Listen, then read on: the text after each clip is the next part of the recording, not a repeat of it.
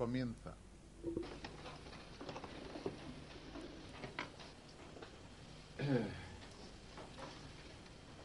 Antes que nada, decir que los nuevos, para los nuevos, que el mejor modo de, escuchar el curso es sobre todo no referirlo a ideas que uno pueda tener, sea porque uno ha leído, o porque ha estudiado, sea psicología, sea filosofía, sea lo que sea.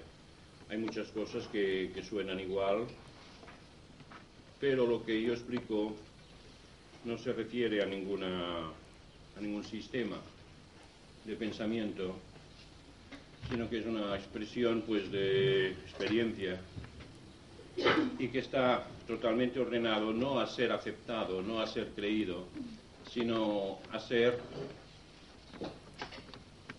mirado para ver si se despierta un asentimiento en cada uno. Todo lo que explico ha de conducir a experiencia, ha de ser experimentado. Por lo tanto, no interesa que uno diga, sí, sí, estoy de acuerdo o no, no. En absoluto. Lo que interesa es si se ve suficientemente claro como para tomarlo como base de trabajo. Y entonces es el propio trabajo, la experiencia inherente al trabajo, la que ha de ir conduciendo pues a la evidencia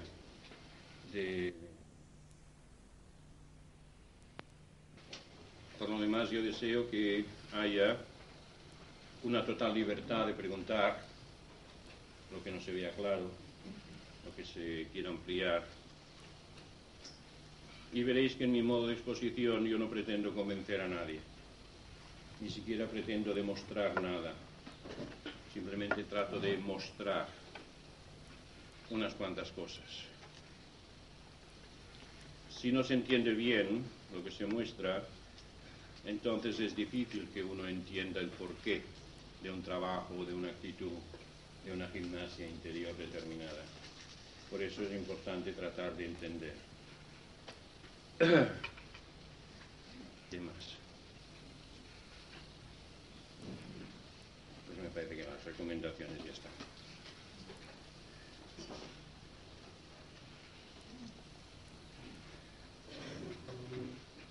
El curso pretende ser una introducción a un trabajo de base para la autorrealización. O sea que no pretende, pues, en cinco días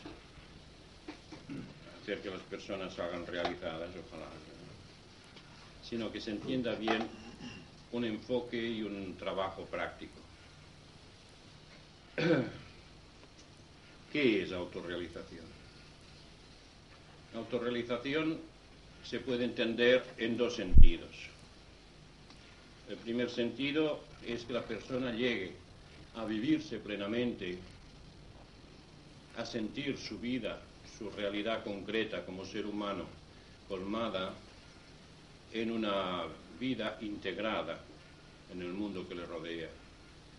Es sentirse vivir plenamente, sentirse ser él mismo en relación con el mundo. Esta, diríamos, es la acepción es la acepción más, diríamos, más occidental. Pero en un sentido más profundo, autorrealización quiere decir llegar a descubrir, a realizar cuál es la identidad última de cada uno de nosotros. Descubrir la identidad. Identidad quiere decir quién o qué es lo que realmente somos. No como seres humanos particulares, concretos, que de hecho pues es una suma de cosas constantemente cambiantes, sino como identidad última, lo que hace que en nosotros surja esa noción de, de sentirse uno mismo, esa identidad que permanece idéntica a lo largo de todos los cambios que pasan en la vida, a lo largo de todas las circunstancias que puedan ir cruzándose en nuestro camino. ¿Por qué es tan importante descubrir la identidad? Porque cuando se descubre la identidad se soluciona completamente todo lo que es el anhelo de la vida, las demandas que hay, se resuelven absolutamente todos los problemas que la persona pueda tener, porque la persona realiza la plenitud mucho más allá de lo que había soñado, y porque es el único modo como descubra el sentido de sí mismo, de la existencia y de lo que está más allá de eso que ahora entiende por sí mismo y por existencia. La realización se caracteriza porque es un trabajo de experiencia. No es un sistema filosófico o teológico al que uno tenga que adherirse por fe, por creencia, sino que se trata de ir a ello a través de experiencia, de evidencia. Cuando se habla de cosas que de momento uno no ve con toda claridad, tiene que ver si intuitivamente es aceptable como hipótesis de trabajo, hasta que a través del propio trabajo uno llegue a ver, a demostrar en sí mismo que es cierto. O sea que en ningún momento se trata de adherirse a ninguna ideología, ni a ninguna idea.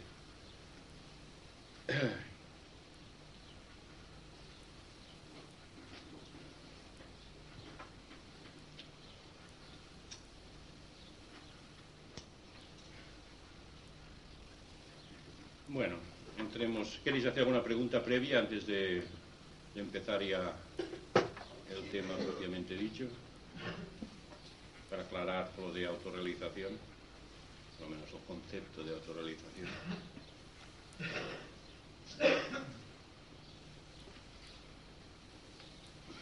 Parece que no.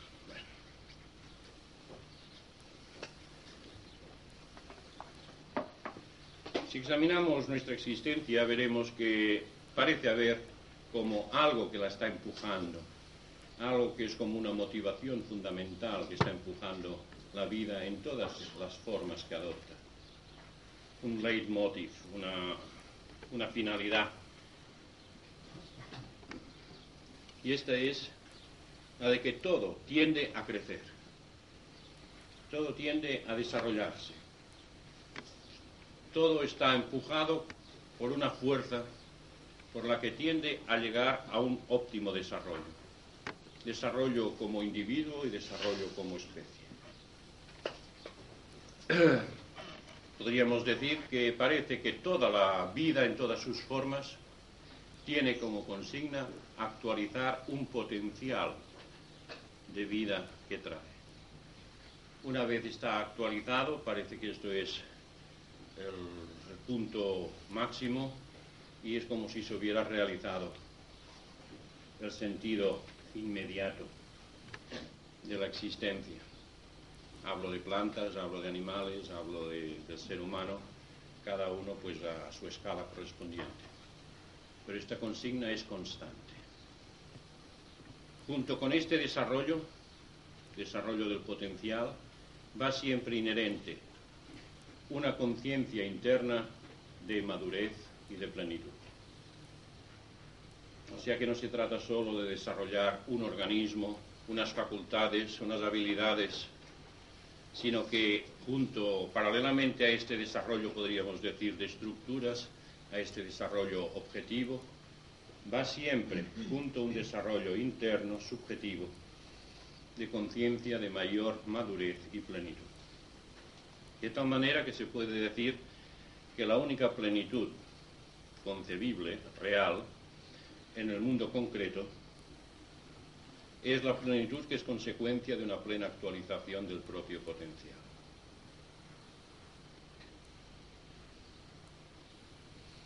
Y digo eso porque aunque en la vida se puedan tener momentos de plenitud, cada vez que uno vive una experiencia muy grata, que se cumple un deseo, que se supera una crisis.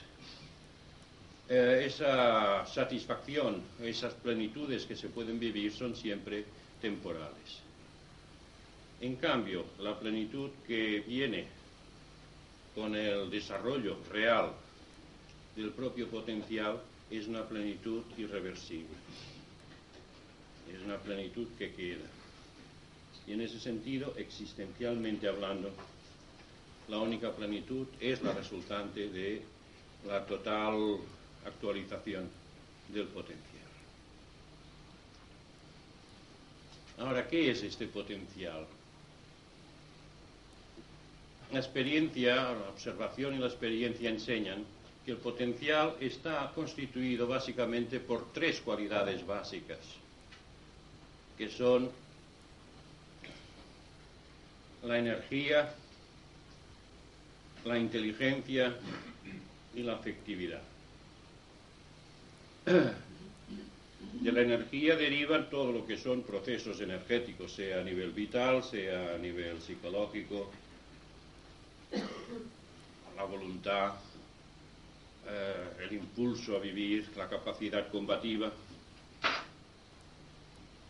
Todo eso son expresiones del aspecto directamente energía.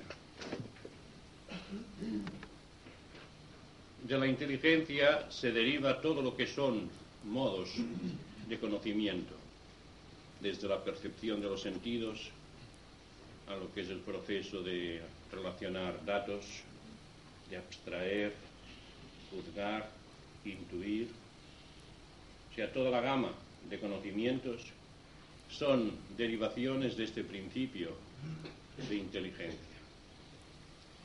Y del aspecto afectivo deriva toda nuestra gama de sentir. En el aspecto biológico es el placer, la gama placer-displacer o placer-dolor. En lo afectivo psicológico es la amistad, el afecto, la cordialidad, la alegría, el amor. En el aspecto más espiritual, pues será también el amor espiritual, sentimiento de belleza, de armonía, de adoración, de beatitud, toda la gama. De esas tres cualidades fundamentales, en sus interrelaciones, se construye toda la complejidad de nuestra vida anímica. O sea, todo, absolutamente todo lo que experimentamos y lo que podemos experimentar está hecho de esas tres cualidades, vividas a un nivel más bajo o más elevado. O sea que nuestra vida es como un proceso de actualización progresiva de ese potencial de inteligencia, de energía y de amor-felicidad. En la medida que nosotros conseguimos actualizar en nuestra vida concreta más y más este potencial, en esta misma medida nosotros vivimos eficazmente en el exterior y con plenitud en el interior. O sea que la plenitud es el resultado de esa autoactualización. La plenitud nunca viene como resultado de una adquisición, sino que viene como resultado de una plena actualización de nuestro potencial.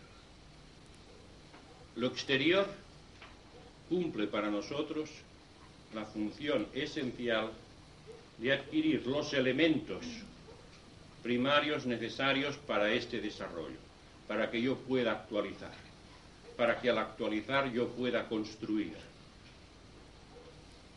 Del exterior me vienen todos los alimentos, pero es mi capacidad, mi hambre y mi capacidad de asimilar la que permitirá utilizar esos alimentos para ir construyendo un cuerpo concreto. Del exterior me pueden venir estímulos afectivos, pero es mi capacidad de responder, mi capacidad de amar, la que aplicándose sobre esos estímulos o cosas exteriores hace que mi vida afectiva crezca. ¿Veis? Lo exterior está ahí y es muy importante, pero lo exterior no me da el exterior me da elementos para que yo pueda actualizar. O sea que es el suministro de materia gracias a la cual lo que es mi facultad básica se convierte en algo concreto, se construye. Y eso a nivel vital, a nivel afectivo y a nivel mental. Igualmente del exterior me viene información pero es mi propia inteligencia la que entiende la información. la que maneja y asimila el significado de la información. Nunca el significado me viene del exterior. Nunca la comprensión me viene del exterior. Del exterior me vienen datos, me vienen estímulos, me vienen sugerencias. Pero el acto de comprensión es siempre un acto que va de dentro a fuera. Es un acto de actualización. A ver, si no se entiende bien esto, preguntar, por favor.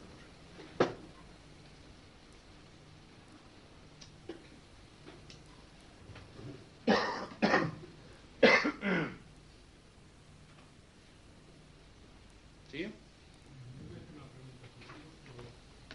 Por favor, fuerte porque si no, no, no canto. Quería saber si somos inteligencia, amor y, y energía. Si somos todo esto, ¿por qué hay este? ¿Por qué no somos? Somos, pero no somos. Si no está, es no es efectivo. Sí, o sea, ¿por qué? Si somos todo eso que digo, ¿por qué de hecho vivimos como si no lo fuéramos? Eso es lo que quieres preguntar. Fíjate que yo digo que somos eso como potencial. Potencial quiere decir que no está actualizado. Y todo el proceso de la existencia, tal como aparece de momento, es como si se tratara de el juego de actualizar en ese mundo concreto de formas lo que ya somos en un nivel más profundo o más sutil, que es el potencial.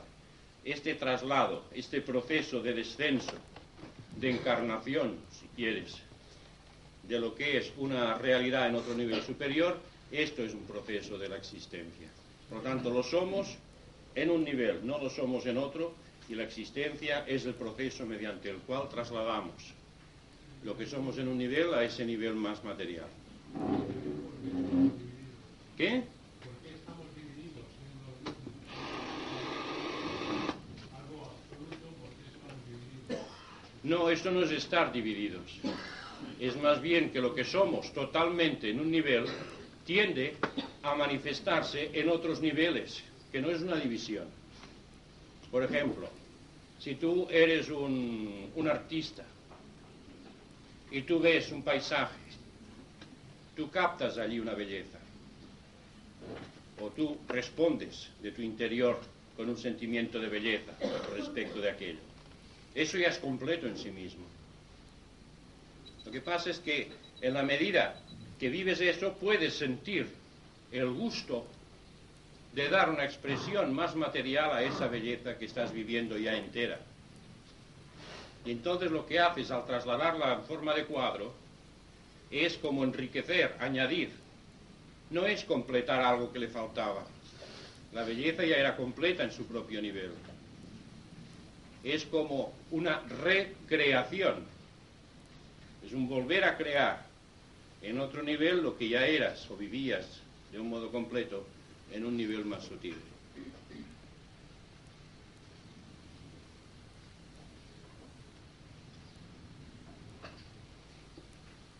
Si quizá más adelante se pueda replantear esa pregunta del porqué de la existencia. Claro, el problema tú lo planteas en términos ahora muy concretos. ¿Por qué si soy esto, hay esa labor? De momento, eso que te digo es como una indicación, no pretende ser una explicación que lo explica todo, sino que más, más bien apunta a una posibilidad. Pero más adelante, pues verás que podremos plantear el problema desde otro ángulo. podemos llegar a conseguir el potencial, la plenitud de esta, si en nuestro pensamiento existe la realidad y nuestro pensamiento es dual. Ahí está, y eso es lo que veremos, ¿verdad? Que hay algo que está impidiendo que yo actualice ese potencial plenamente, y ese algo no es otro que mis propias ideas y creencias. Y por eso la gran transformación habrá de tener lugar en nuestra mente. Y hasta que no se haga esta transformación o descubrimiento en nuestra mente, eh, nosotros mismos estamos cortando nuestro propio camino, sin darnos cuenta. Eso ya lo iremos viendo. De momento lo que interesa que se vea claro, o que se intuya, es que nuestra vida de hecho es un despliegue de algo que ya somos. Que ese despliegue solo es posible mediante la combinación de lo que somos como potencial y del mundo concreto que nos rodea. De ahí también la importancia de las circunstancias, del medio ambiente en el que uno se mueva. Y al medio ambiente me refiero no solamente en un plano físico, sino afectivo y mental, porque es de este medio ambiente que yo recibiré estímulos y material, pero no recibiré de él desarrollo. El desarrollo solo se produce como respuesta mía a las situaciones. Siempre es un proceso que va de dentro a fuera. No es lo de fuera que me desarrolla, sino mi respuesta interior a lo de fuera. Antonio, a mí se me escapa un poco lo que significa actualizar. Actualizar quiere decir que una cosa que estaba potencialmente en un sitio se convierte en acto. Por ejemplo, un muelle. Un muelle que está apretado tiene allí una fuerza potencial. En cuanto lo sueltas, aquello se dispara. ¿Ves? Allí estaba un potencial de energía y cuando quitas el impedimento, aquello se actualiza, se convierte en acto. ¿Vale?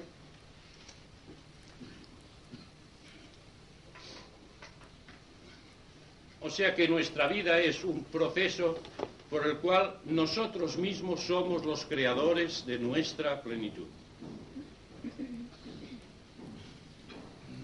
Yo no puedo vivir otra plenitud que la que es consecuente a la actualización de mi capacidad de comprender, de amar y de actuar.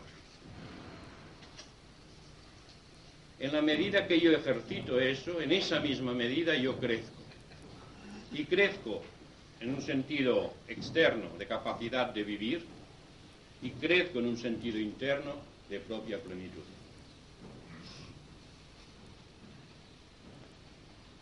es muy importante mirar si esto se ve con, con certeza, que es así. Porque nuestra vida está construida sobre una creencia totalmente distinta. Nuestra vida está construida sobre la creencia adquirida de que es las circunstancias y son las personas que me rodean las que hacen que yo sea feliz o desgraciado. Las que hacen que yo llegue a una plenitud o a un fracaso. Estamos viviendo bajo esa convicción. Y por eso siempre echamos la culpa a los demás. Porque vivimos bajo esta creencia. En cambio, si uno llega a ver con claridad que nada del exterior puede suplir lo que es la actualización de mí mismo, si esto se llega a ver claro, marcará un cambio radical en la actitud que tenemos ante nosotros mismos y ante la vida. Cada uno, cuando se da cuenta de esto, se da cuenta que a su vez es el responsable único de lo que realmente vive. Porque el exterior me puede producir circunstancias, agradables, favorables o no favorables o desagradables. Pero la respuesta que yo doy a esas circunstancias eso depende de mí. Eso puedo yo crearlo. Puedo yo ser dueño de mis respuestas. Y es estas respuestas precisamente las que me desarrollan, las que me actualizan. No tengo ningún otro modo de llegar a un desarrollo de algo si no es mediante el ejercitamiento de ese algo, el ejercitamiento activo. Si yo quiero llegar a vivir una plenitud afectiva, el único medio que existe es que yo ejercite activamente mi acto de amar, mi acto de responder con gozo, con felicidad a las situaciones. Mientras yo esté esperando que el exterior me llene de satisfacción, me llene de amor, estaré esperando toda la vida en vano lo único que me desarrolla es este acto por el cual yo ejercito mi potencial. Curiosamente esto se ve muy claro en el aspecto físico. Yo sé que yo no puedo tener una fortaleza física que no sea el resultado de mi ejercitamiento físico. En la medida que yo me ejercito, que hago gimnasia, que hago ejercicio, en esa medida yo soy más fuerte. Y no puedo esperar ser fuerte si no me ejercito. Pero curiosamente en lo afectivo estamos creyendo que es al revés. Estamos creyendo que no depende de mi ejercitamiento, sino que depende de lo que los demás me dan. Como si lo afectivo fuera distinto de todo, como si fuera una especie de hucha en la que se trata de que los demás me vayan llenando el depósito con afecto, con, con cordialidad, etcétera, etcétera. Nunca seré feliz con el amor que reciba. Siempre seré feliz con el amor real que yo dé. Lo que pasa es que es más fácil dar cuando se recibe. Pero no absolutamente necesario. En ese sentido, el tener unas situaciones que sean afectivamente agradables facilita, pero no sustituye el que yo responda afectivamente. En el aspecto de inteligencia igual. Mi capacidad de ver y comprender es el resultado del ejercitamiento activo que yo hago en actos particulares de comprender. Pueden llenarme la cabeza con todas las bibliotecas habidas y por haber y eso no me hará más inteligente. La inteligencia es la capacidad de ver, de comprender, de penetrar la verdad o el sentido o el significado de las cosas. Y esto es un acto activo de mi propia capacidad central. Y solo en la medida que la ejercito se actualiza, se desarrolla. Puedo tener mucha cultura, que quiere decir mucha información, pero eso no es la inteligencia. La inteligencia es la capacidad de ver por sí mismo, de comprender. Y esto necesita también esa actualización. O sea, que a todos los niveles siempre es lo mismo, ¿verdad? Yo puedo tener un mundo ambiente que sea agradable, desagradable, que estimule, que no estimule, pero lo único que me desarrolla en todo caso es en qué medida yo respondo a estas situaciones, sean las que sean, con mi capacidad, con mi potencial real. En qué medida yo vivo más mi interés por comprender, más mi gozo y mi afectividad, más mi energía profunda en relación con la situación. Y nada puede sustituir ese acto de presencia total, de respuesta total de mí mismo. Yo soy exactamente la resultante de lo que he ejercitado. Ni un poquito más, ni un poquito menos, como ser concreto. Por lo tanto, yo me he fabricado a mí mismo, dándome cuenta o no, según las respuestas que yo he ido aprendiendo a dar. ¿Sí? ¿Cómo ejercitar ese, ese amor nuestro propio? Mm. ¿Cómo desarrollarlo? Sí, lo hablaremos dentro de un rato. Ahora estoy hablando del planteo general del problema, ¿verdad? Entonces luego vendrán, diríamos, las aplicaciones prácticas. Ahora estamos en el planteo del problema.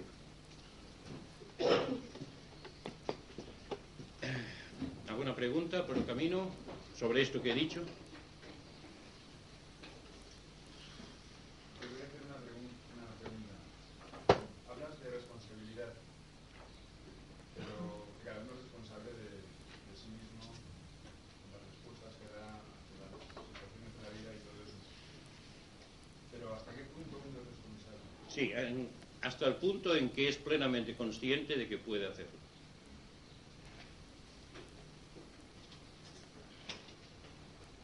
Si no hay conciencia de que puede hacerlo, pues es como, si, como si uno estuviera viviendo soñando. Ahora, en la medida que uno es consciente, lo ve, entonces empieza ahí su responsabilidad, su posibilidad real de cambiar. Esta pregunta me la hacía porque hay muchas personas que Ahora iremos a eso.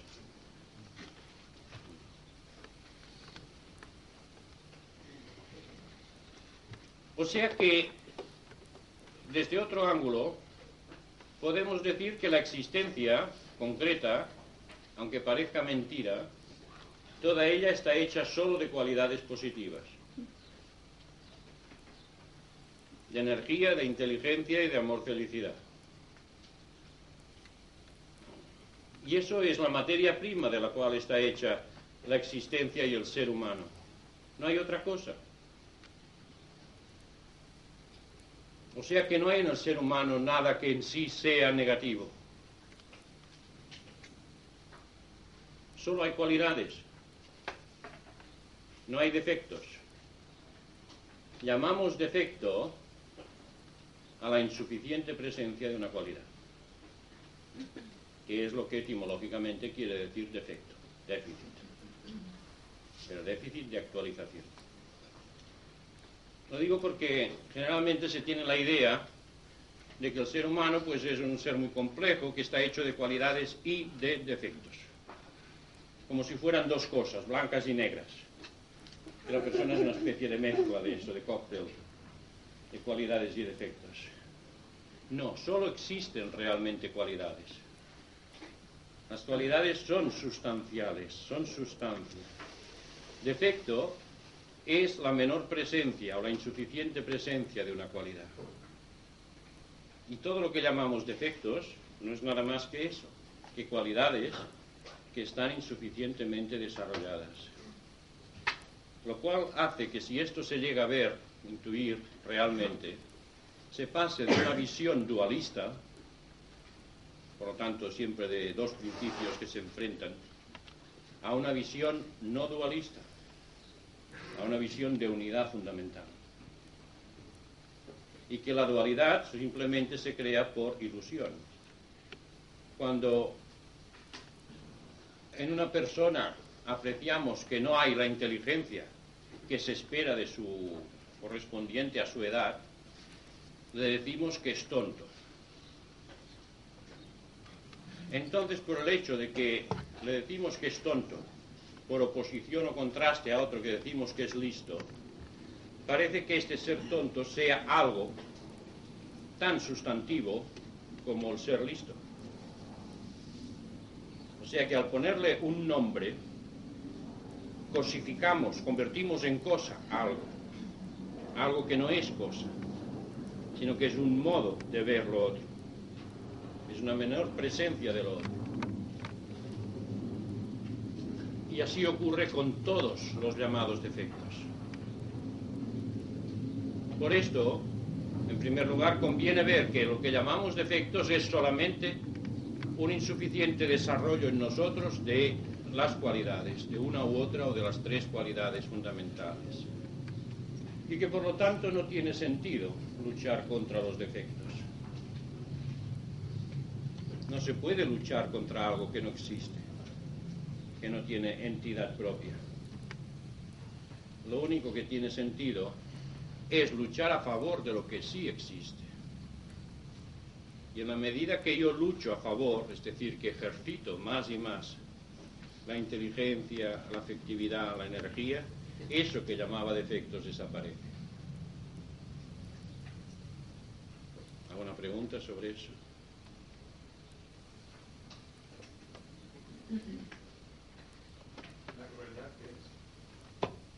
La crueldad el odio, la agresividad, todo eso no es nada más que la energía vital que a través de una idea limitada se convierte en algo que se opone a.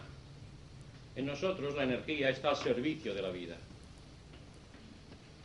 Esta energía al servicio de la vida, que es decir, al servicio de la supervivencia y crecimiento del individuo y la especie, es algo totalmente constructivo. Pero esta misma energía combativa, cuando por una razón u otra se reprime y cuando se adquieren ideas erróneas, esa misma energía se convierte en energía agresiva. entonces yo vivo al otro como un peligro a mi integridad psicológica, a mi seguridad afectiva, a mi seguridad vital, aunque objetivamente no lo sea.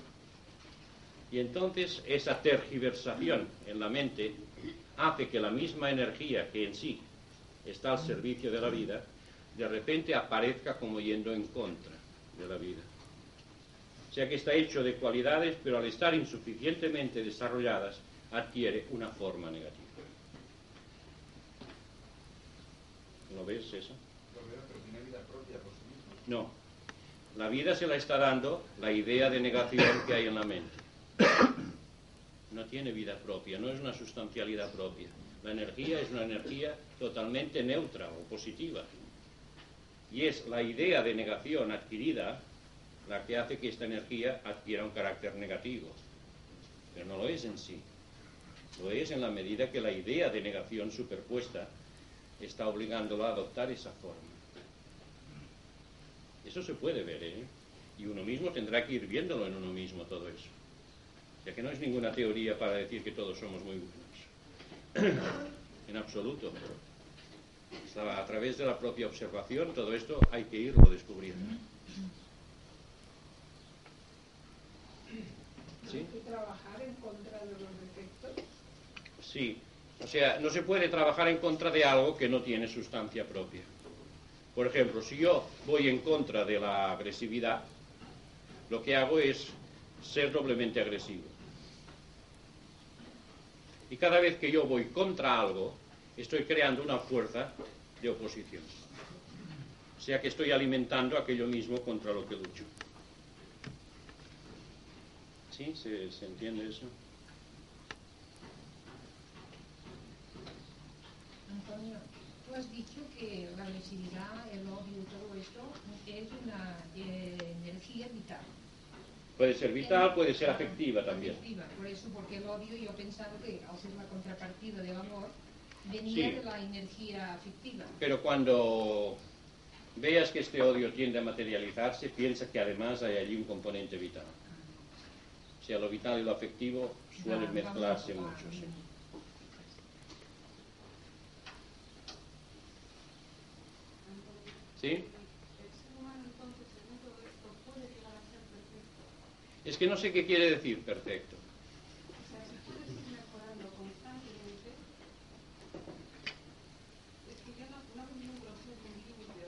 Yo tampoco.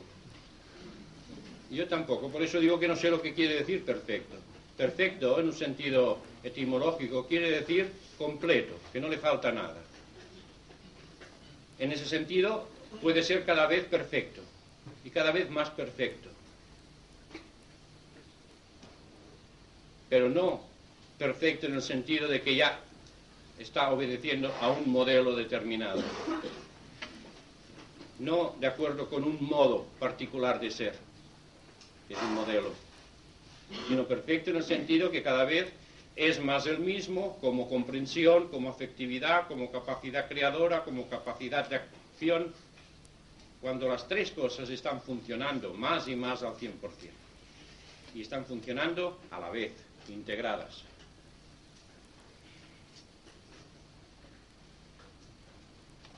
¿Y la duda es un efecto o es un modo? El dudar. El dudar es una consecuencia de algo, ¿verdad? Seguramente es una consecuencia de una información dual, una información que se neutraliza, que tiende a neutralizarse.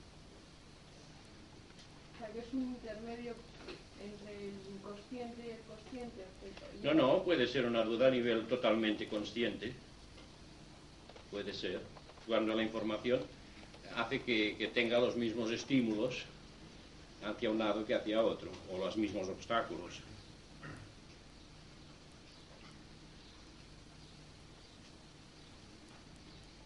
¿Sí? Así la,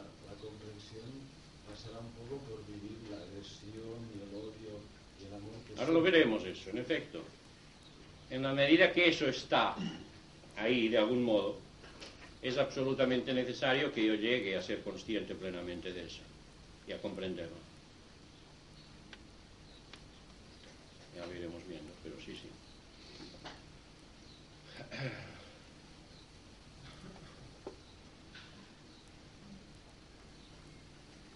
O sea que quedamos que no tenemos ningún defecto.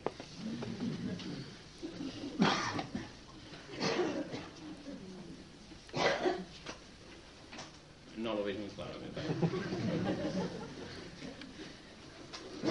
Sí, que no tenemos, quiero decir que no hay nada en nosotros que en sí sea defecto. Y esto va en serio, porque estamos convencidos que estamos viviendo en una lucha contra cualidades y defectos. Y mientras no veamos este- esto claro, seguiremos luchando contra fantasmas que no existen. Hay fantasmas que sí existen, pero estos no existen. El único modo que hay para luchar contra la oscuridad es haciendo entrar luz.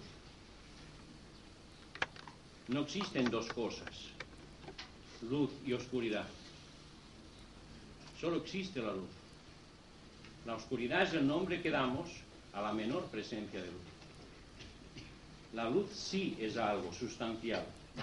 La oscuridad no es nada en sí sustancial. Oscuridad es la apariencia que adopta la menor presencia de luz. Es una apariencia, no es una sustancia. Y así ocurre con todos los defectos. Es una apariencia, no una sustancia. Y el único modo de que desaparezca esta apariencia es desarrollando o actualizando más la sustancia. La sustancia inteligencia, la sustancia amor, la sustancia energía. Y todos nuestros problemas psicológicos derivan únicamente de este insuficiente desarrollo de nuestras cualidades. Si el pleno desarrollo es la plenitud, toda insatisfacción, todo problema interior es la consecuencia de un insuficiente desarrollo. Por lo tanto, que nadie espere superar sus problemas interiores mediante cambios exteriores. El único modo de solucionar los problemas interiores es actualizar en sí plenamente la energía, la inteligencia y la afectividad.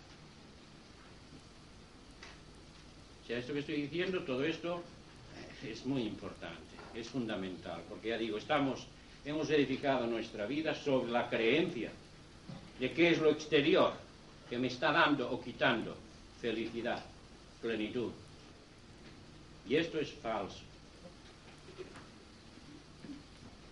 Por eso es importante ver si se intuye claramente por uno mismo que solo mi desarrollo interior me puede llenar. Que solo puedo llenarme de la actualización de mi propio potencial.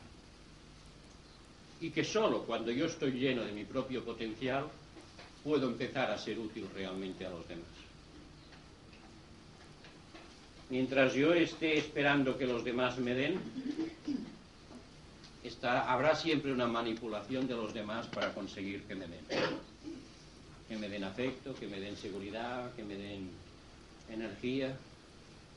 Solo cuando yo estoy empezando a vivir directamente por lo que soy, es cuando puedo empezar a abrirme a los demás de un modo auténtico, de un modo gratuito sin una dependencia interior, sin una manipulación, sin seducir al otro.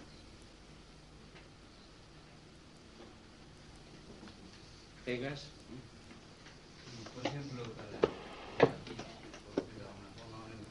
una agresividad, eh, yo voy desarrollando una, emoción correctivo, como por ejemplo el amor. En realidad me estoy ocultando un poco. Claro, porque este no es el modo de luchar con la agresividad. No, esto es lo que nos han dicho. Sé bueno, sé bueno, no seas malo. Y ser bueno en este caso quiere decir ocultar aquello que, que decían que era ser malo y tratar de aparecer de otro modo. Nunca la agresividad desaparecerá de este modo.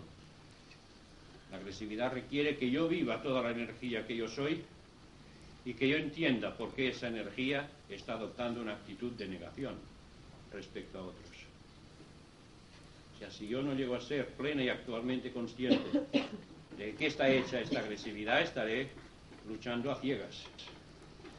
Lo que haré es enterrar la agresividad y al enterrarla lo que hará es hacer que salga de un modo más subrepticio, más inconscientemente y más peligroso.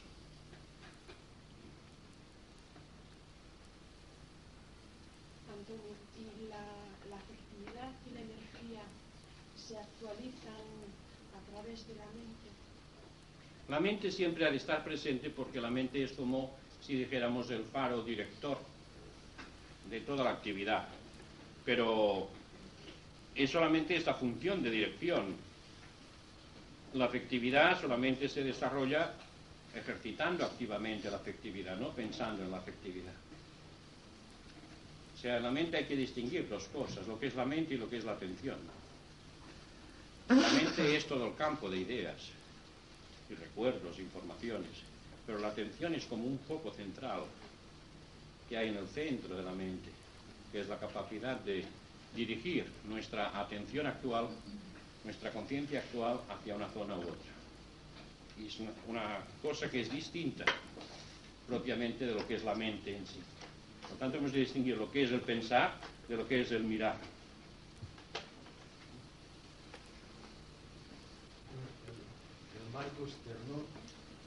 Pueden haber marcos que nos ayuden más o no. Así es, sí. Pero cualquiera que sea el marco, mi capacidad de, de, respuesta dependerá del grado de conciencia que yo tenga de mí mismo.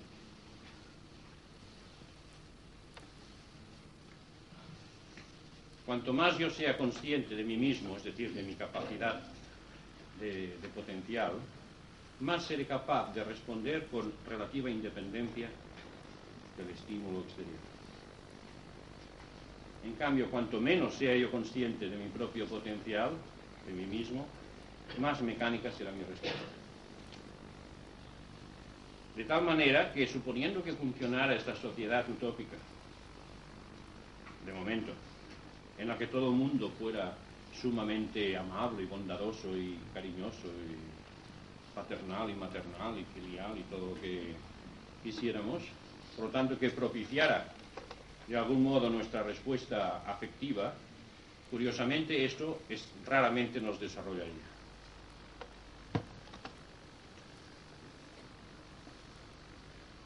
Lo digo porque esto convierte en utopía ciertas, ciertas ideologías. O sea, hay algo en mi desarrollo que solamente se puede ejercitar venciendo resistencias, y es la fuerza. Mi energía interior solamente puede desarrollarse venciendo resistencias. Allí donde no hay resistencias no hay modo de desarrollar la energía.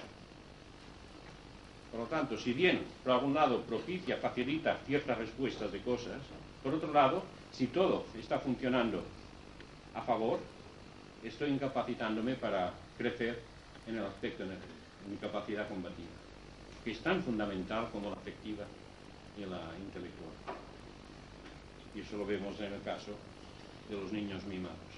El niño mimado es el niño que encuentra un ambiente teóricamente propicio en lo afectivo. Pero el resultado es que si no se espabila mucho es un ser desgraciado toda la vida. Porque no desarrolla su capacidad de autonomía, su capacidad de energía propia. Pensemos bien que lo que nos desarrolla no son los estímulos, sino nuestra respuesta a los estímulos. Lo que pasa es que estamos acostumbrados a que solamente haya estímulos positivos ante estímulos que llamamos positivos.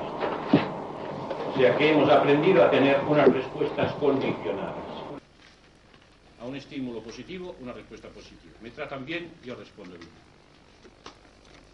¿Veis? Esto es adquirir un hábito que condiciona la respuesta. Me tratan mal, yo respondo mal. El resultado es que yo me convierto en un eco, en un reflejo mecánico del exterior. No ejercito mi capacidad de libre respuesta. No elijo. Soy elegido. Soy un eco del exterior. Y eso es natural que ocurra en el niño pequeño. El niño pequeño no puede hacer otra cosa. Lo malo es que tenemos 40 años y seguimos actuando. Y por eso sentimos esa enorme dependencia del medio ambiente, de las circunstancias. Porque seguimos actuando con esa dependencia, con esta pasividad de cuando éramos niños y no podíamos responder de otra manera. O sea que esto es una de las cosas que hacen que yo no siga creciendo.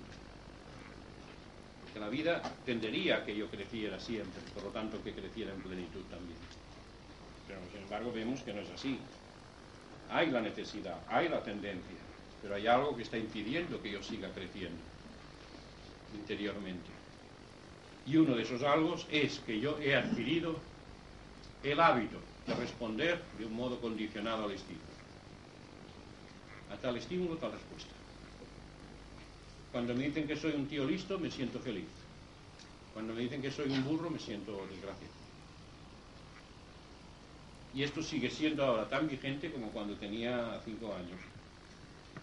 Solamente que no me dicen que soy un burro, en otras palabras, pero el efecto sigue siendo el mismo.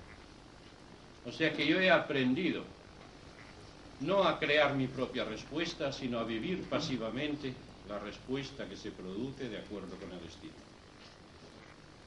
Estoy viviendo dormido, Estoy viviendo como un robot que ha sido programado en virtud de unas respuestas iniciales. Y la mayor parte de vida psicológica en mí está funcionando de esta manera condicionada, pasiva. Yo respondo según lo aprendido.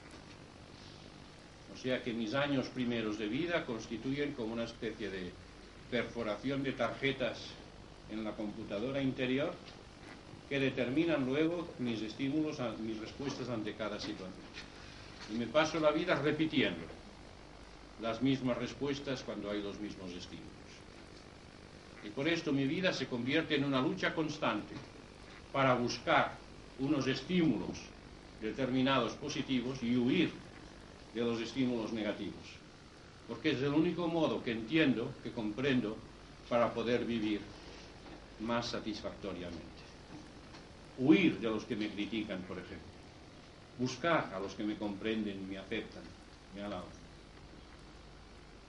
O sea que estoy viviendo en una lucha constante con el exterior, en una estrategia constante para buscar aquello que ha de producir en mí una resonancia positiva y huir constantemente de lo que puede producir una resonancia negativa lo cual hace que yo esté manipulando constantemente el exterior para este fin.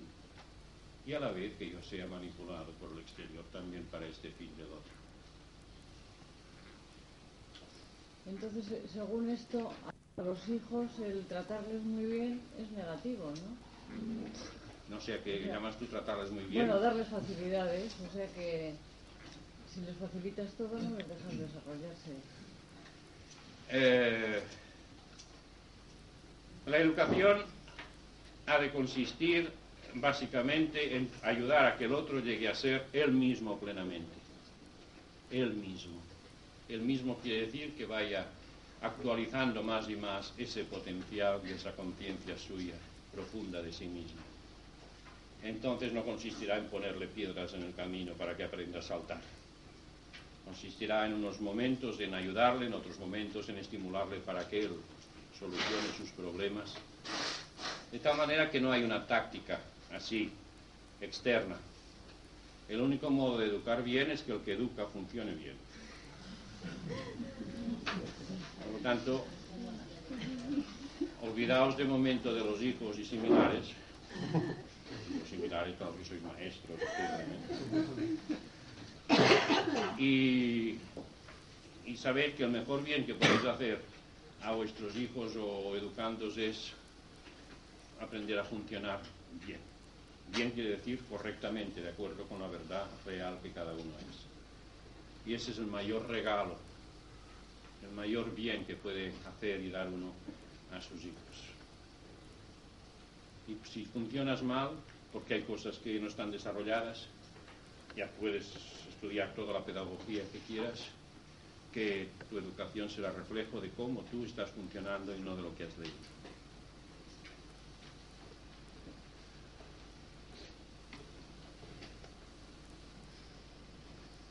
Así pues, uno de los impedimentos para que yo siga creciendo es que he ido aprendiendo a funcionar por hábitos adquiridos, o sea, en virtud de condicionamientos. ¿Se ve esto claro? Si no me seguís, preguntar, por favor, que a lo mejor yo estoy tan feliz creyendo que vamos todos juntos y estoy yo solo por ahí.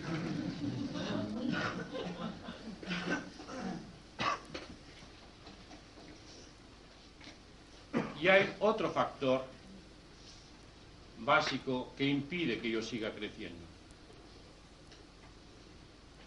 Uno es ese que he dicho, adquirir hábitos, entonces funcionar en virtud de estos hábitos condicionados, en condicionamientos. Este otro factor es que el exterior me está imponiendo desde el principio un modelo de comportamiento. El exterior me dice cómo he de ser y cómo no he de ser. Y este cómo ser va más allá de lo que en principio parece. Porque me dice lo que es correcto que yo piense, lo que es correcto que yo sienta. O sea que no solamente es un comportamiento externo, sino que es un modelo interno. Y no solamente me impone este modelo, sino que me juzga y me condena de acuerdo con mi cumplimiento a este modelo. O sea, en la medida que yo no cumplo el modelo, el exterior me critica, me riñe, me desaprueba o me rechaza. Y como el niño pequeño necesita el apoyo del exterior, porque se nutre de su ambiente, entonces el niño pequeño no tiene opción, necesita de algún modo aceptar el modelo. Entonces, en la medida que yo acepto el modelo, para recibir aceptación y valoración, yo me impido ser espontáneo. Lo exterior pasa a ser la norma, pasa a ser mi Dios. No la sinceridad, no la espontaneidad, no la libertad interior, no lo profundo, sino lo externo. Y claro, la medida que para mí pasa a ser más importante cumplir, ser de acuerdo con un modelo, que no ser profundamente más y más yo mismo, en esa misma medida yo me he de prohibir crecer.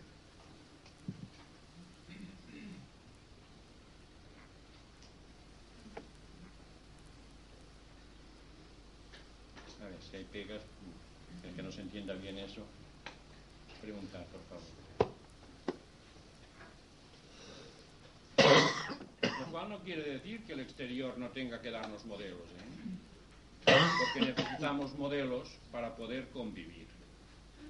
Si no hubiera modelos comunes no podríamos entendernos en ningún sentido. El problema es que se valora y se juzga al niño en virtud del modelo y nada más. O sea que se hace del modelo el culto fundamental. De tal manera que el objetivo de la llamada educación suele ser, en la práctica, que cada uno se comporte del modo que es debido. No que el niño viva más y más su autenticidad, su plenitud, que llegue a descubrir lo genuino, la realidad profunda. No, lo más importante, lo fundamental, es que se comporte del modo adecuado. Y esto no solamente es la educación en las escuelas, sino en la familia. En la familia se quiere mucho a los hijos, en general. Pero en la familia lo que interesa, sobre todo en la práctica, cuando la madre está tareada por muchas preocupaciones y actividades y el padre con los problemas que pueda tener, lo que interesa al llegar a casa es para encontrar un hogar armónico, feliz. Y no que allí haya un alboroto de miedo o que empiecen a surgir discordancias y peleas. Y por lo tanto lo que se impone de un modo verbal o no verbal, lo que se está imponiendo es que haya armonía, y que haya obediencia y que cada cual haga lo que debe de hacer. O sea, se está, está teniendo una prioridad real un modo de comportarse. Y esto, claro, está ahoga, ahoga la posibilidad de un crecimiento real profundo. Porque al niño resulta que cada vez que trata de ser espontáneo mete la pata. Y lo que se gana generalmente es una reprimenda o una incomprensión. Y por eso al niño no se le propicia, no se le ayuda a que crezca, a que sea más el mismo en todos los aspectos, sino a que sea más buen chico, más estudiante, más eh, mejor tal cosa, siempre un modo de ser. Se valora más el modo de ser que el ser.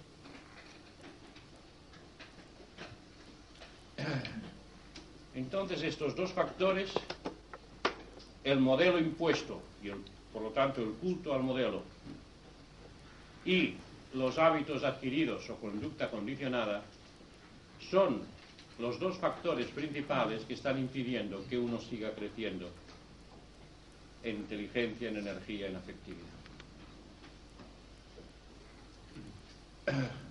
Y por esto, teniendo en nosotros la posibilidad de llegar a una plenitud concreta como seres concretos, no ya refiriéndonos a unos planos espirituales de los que ya hablaré más adelante, sino aquí, como ser concreto, estando destinados a poder vivir una plenitud encarnada, generalmente estamos viviendo una frustración encarnada. Y es básicamente por esos factores. Y factores estos que no se comprenden en uno mismo, no se ven en uno mismo. Uno puede teorizar, como ahora parece que esto, estamos haciendo, decir, sí, sí, esto es así. Lo importante es llegar a ver de qué modo esto está actualmente influyendo en mí. ¿De qué modo? Mi actual modo de sentirme es producto de los condicionamientos, o es producto de unos modelos, es producto de unas ideas que yo estoy aceptando sin darme cuenta que las estoy aceptando. Como yo ignoro, porque no lo miro, lo que está pasando en mí, solamente me doy cuenta que estoy viviendo insatisfecho. Y entonces trato de conseguir satisfacción con los medios que yo he ido viendo en mi experiencia. Y es buscar unas personas determinadas que me sean más favorables, buscar unas circunstancias, buscar unas ideas o ideales determinados que parece que producen en mí un estímulo de esperanza, de ilusión, de amor, de satisfacción. Y así es como una carrera sin fin.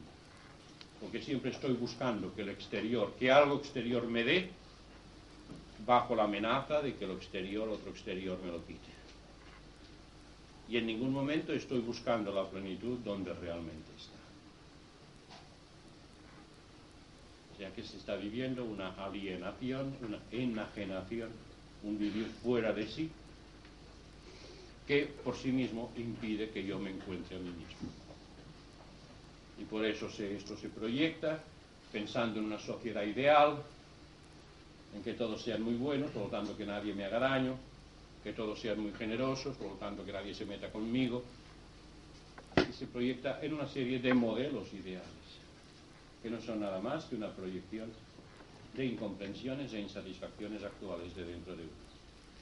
En lugar de solucionar el problema allí donde está, tendemos a hacer otras proyecciones y idealizamos sea a través de sistemas ideológicos de tipo filosófico, de tipo político, de tipo religioso, del tipo que sea.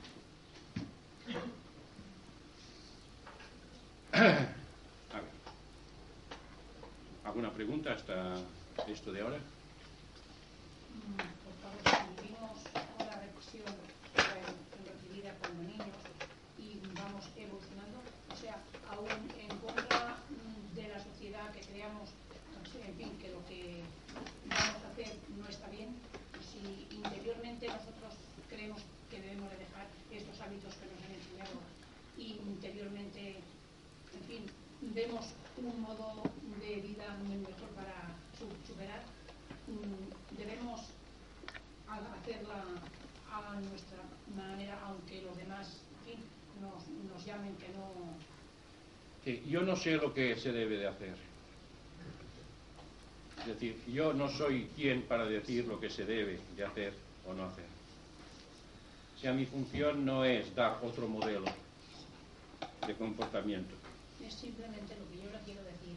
Si, por ejemplo, con la, con la educación que nos dieron los padres, los maestros, llegamos a una edad que nosotros interiormente creemos que debemos coger otro camino, seguirlo, aun sea en contra de la opinión de, lo- de los demás, ¿no? aunque los demás, la sociedad nos tachen de, fin, de que esto no está bien, de que aquello está y nosotros creemos que lo que obramos interiormente está bien, debemos hacerlo.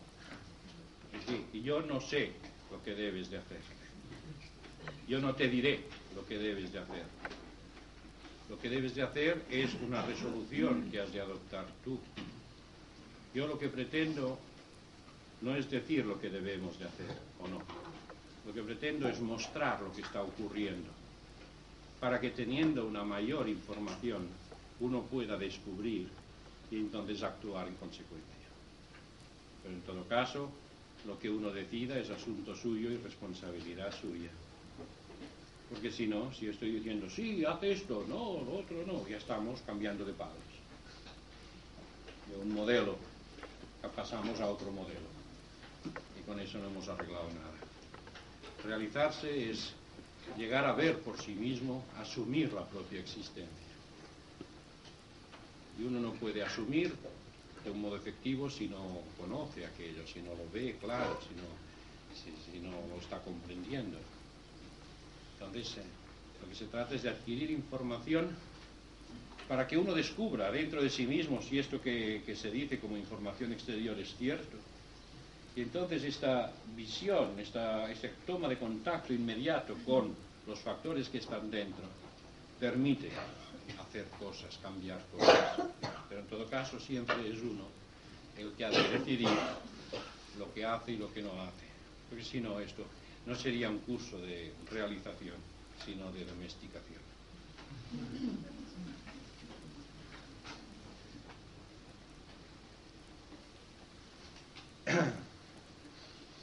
¿Más preguntas? Aunque a veces no se tengan las respuestas que uno espera.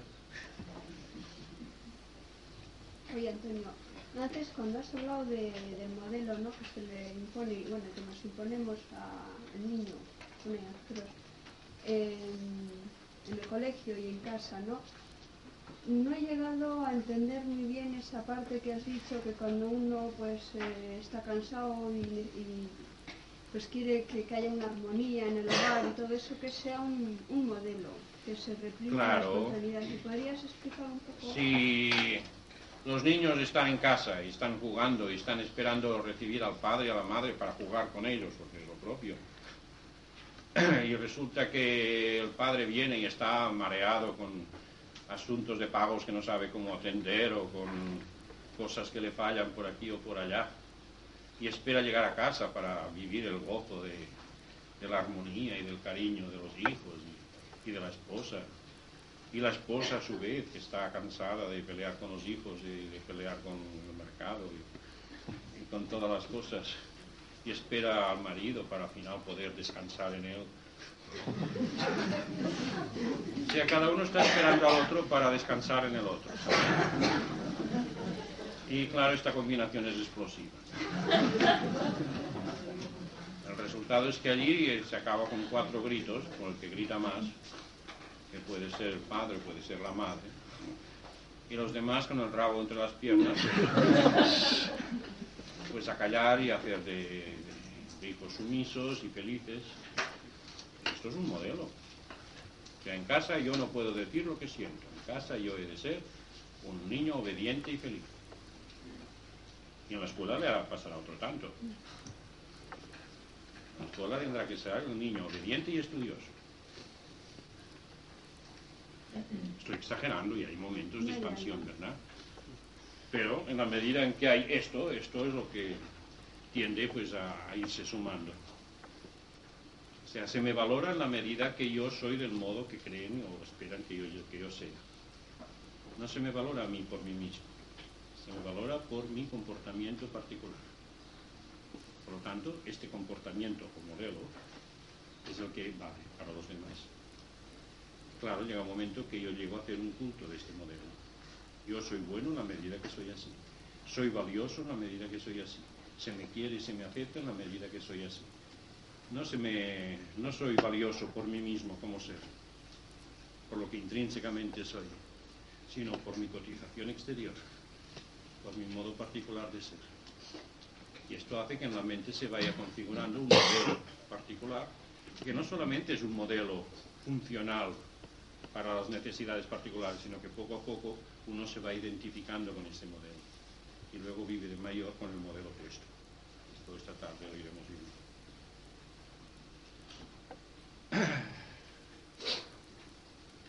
Bien, por lo tanto, si estamos viviendo con modelos aceptados, modelos que aceptamos pero que a la vez rechazamos, las dos cosas a la vez, los aceptamos de cara al comportamiento con el exterior, los rechazamos de cara a ser auténticamente nosotros mismos y sentirnos en, en autenticidad. Por tanto, son siempre modelos que crean una dualidad, una ambivalencia.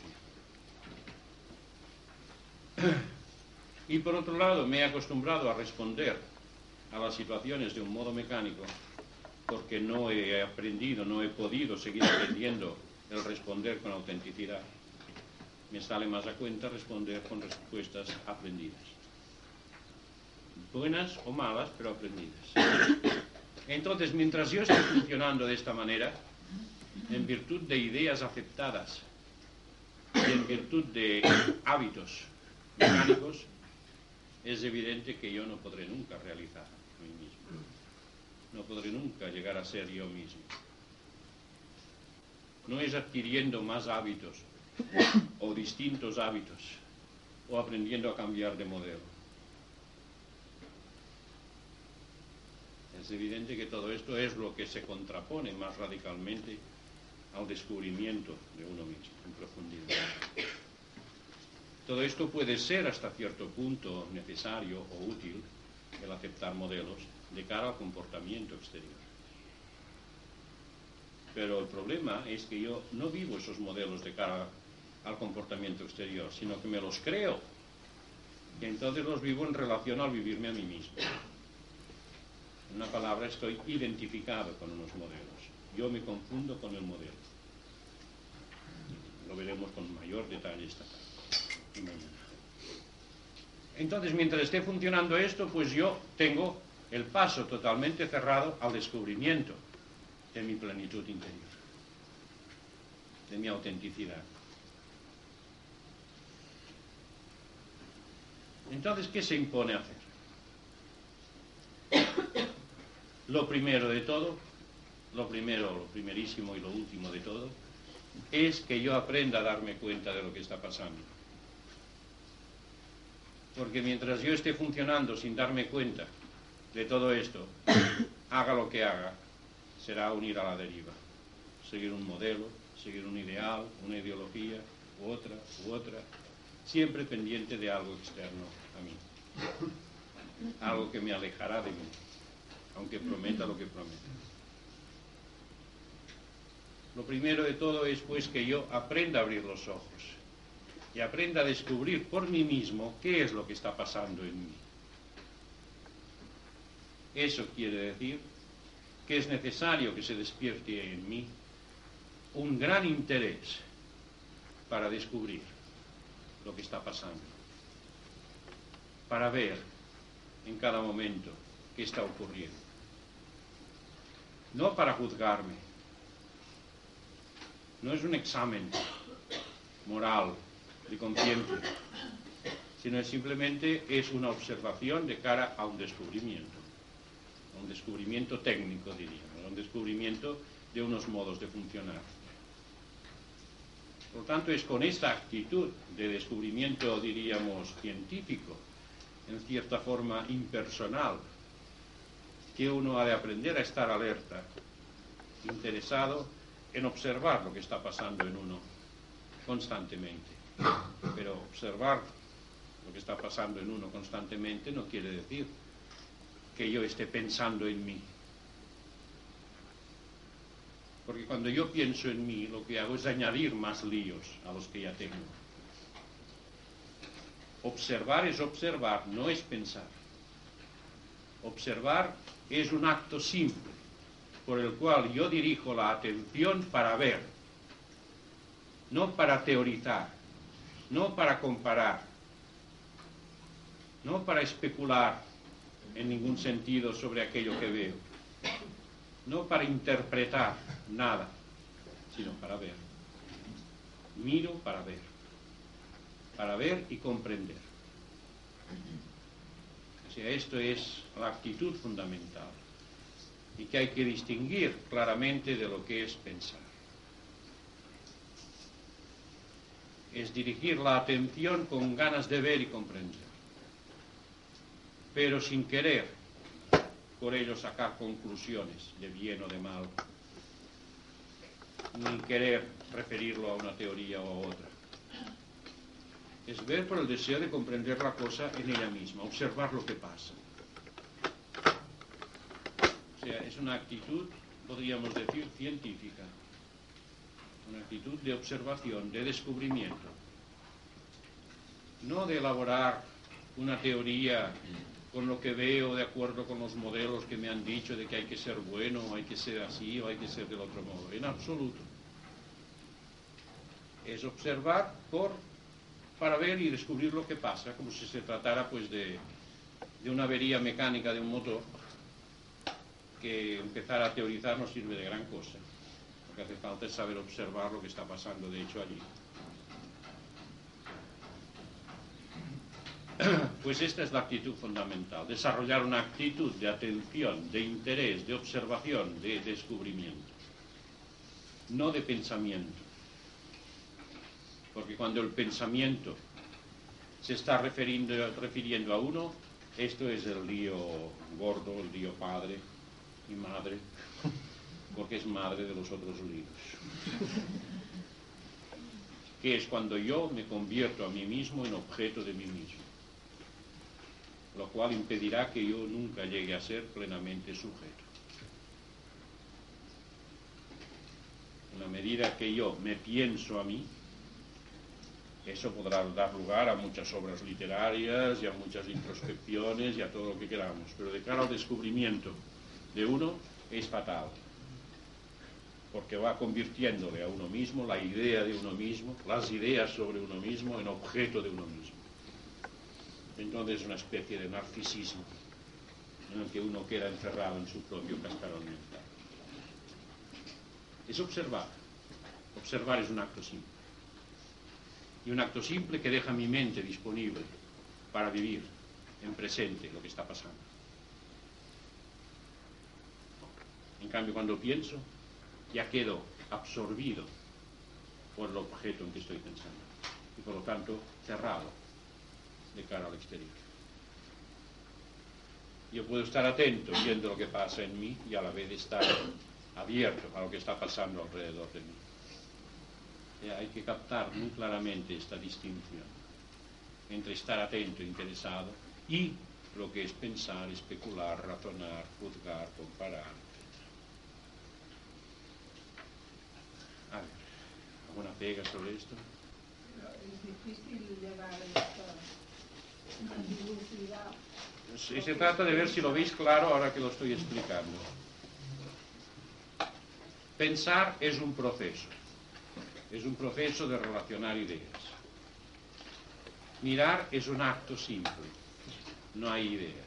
O si hay una idea es simplemente dar el nombre a lo que se está viendo. Por esto deja disponible la mente.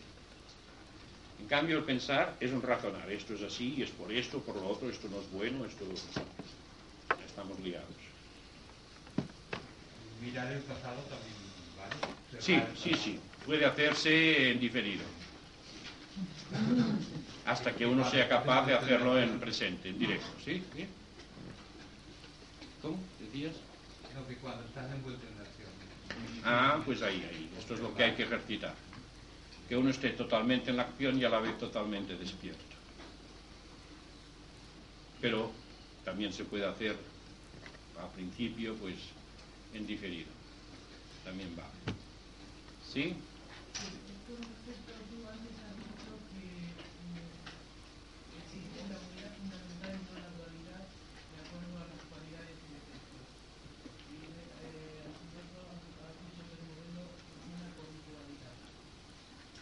Que el modelo funciona con ambivalencia, sí con dualidad, sí. Claro.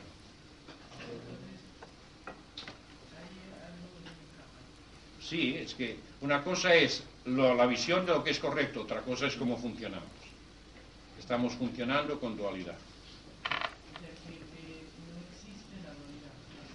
Existe como modo de funcionar, pero existe en virtud de una visión errónea y de un vivirse a sí mismo parcialmente.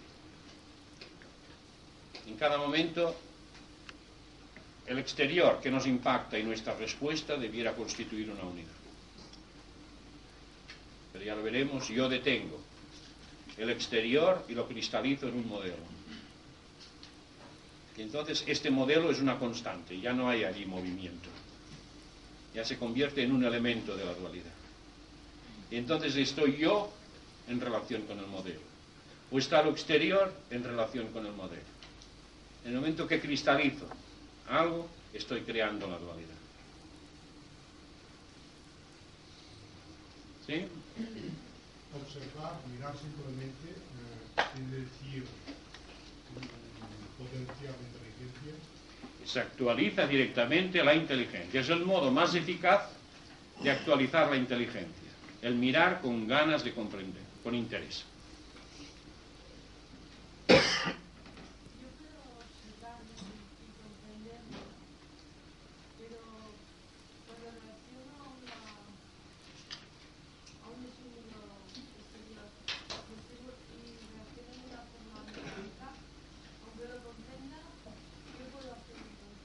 Hmm. Lo mecánico, lo adquirido, lo que son hábitos del pasado, solamente hay un modo de quitarlos. Toda la fuerza del hábito está en su carácter inconsciente. O sea que funcionan al margen de nuestra conciencia actual.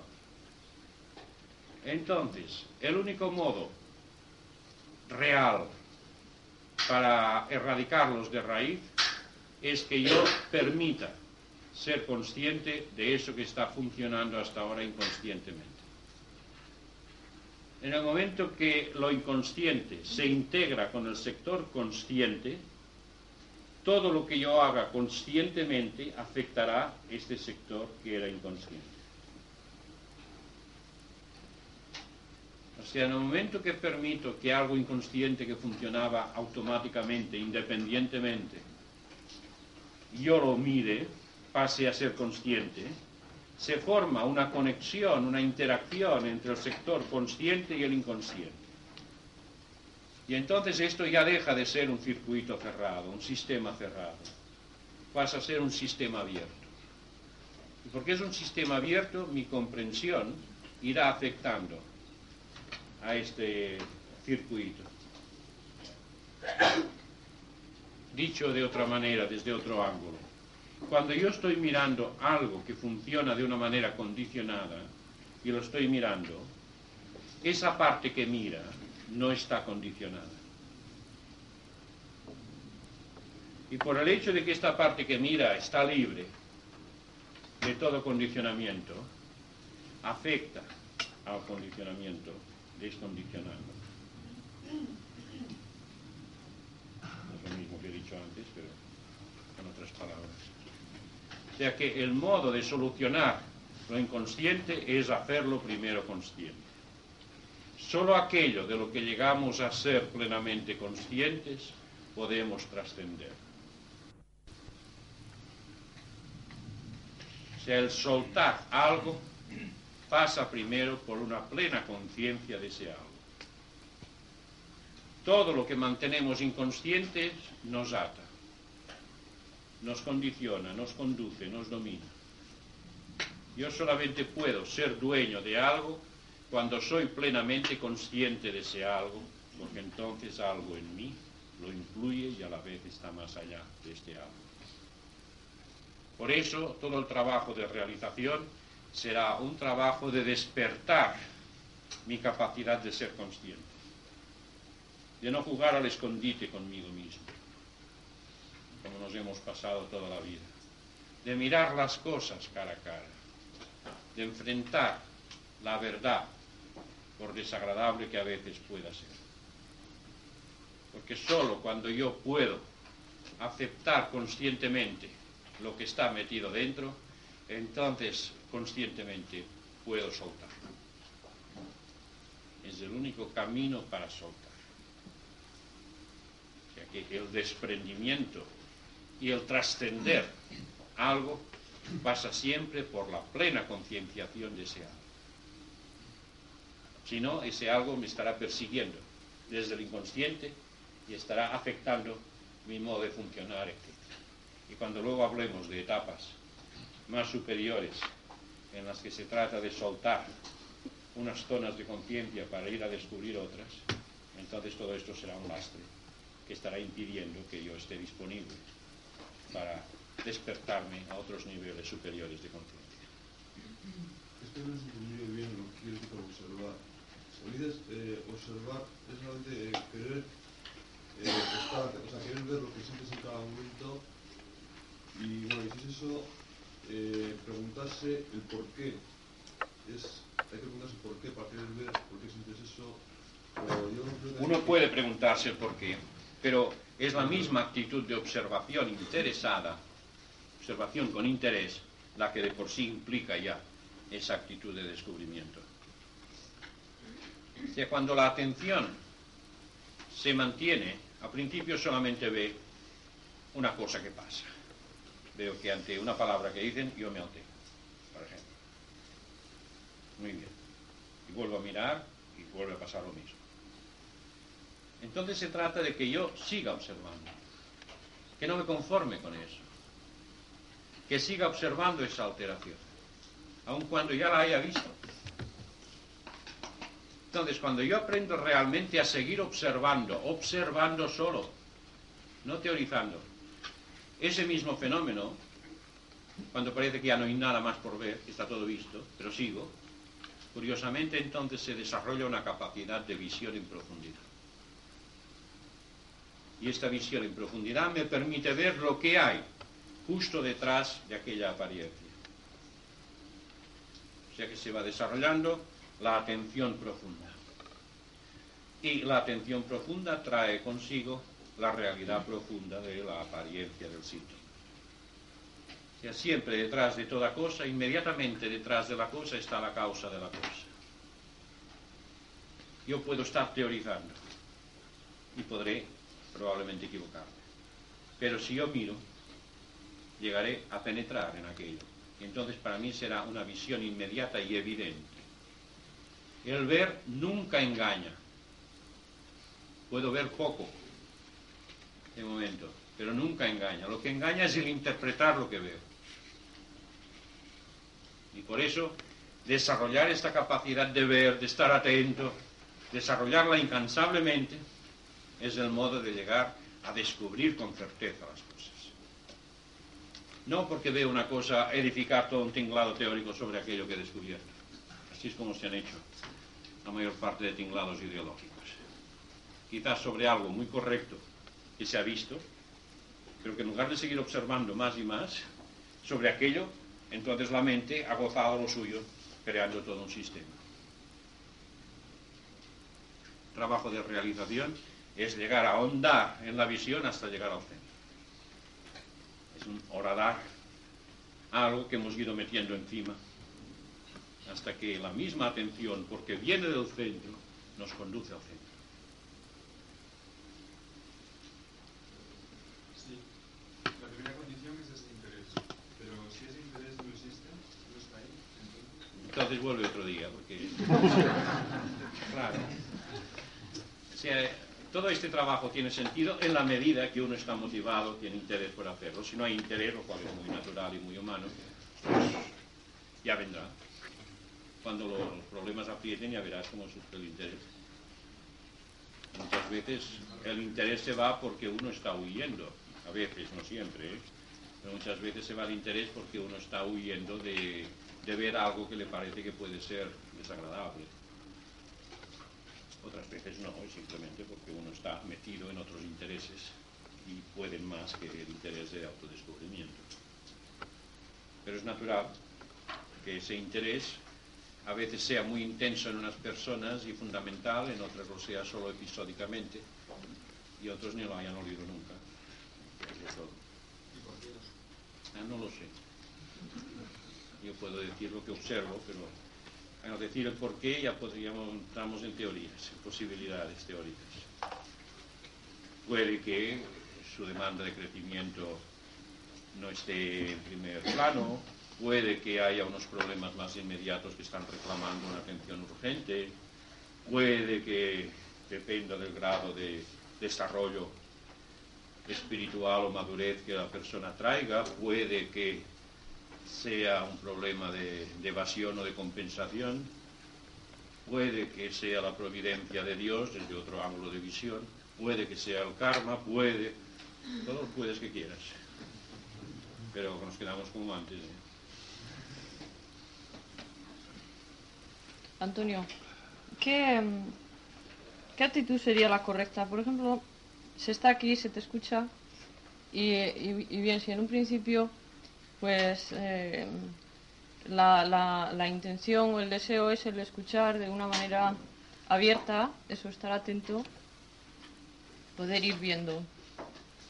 Y expones algo y, y puede ser que se vea eso que dices, pero te viene automáticamente ya una relación, algo que, que está en uno y que entonces no, no casa, no va, o sea, excluye lo que es esa visión parece ser que en ese momento excluye que pueda ser efectivo con, con algo que te viene en ese instante.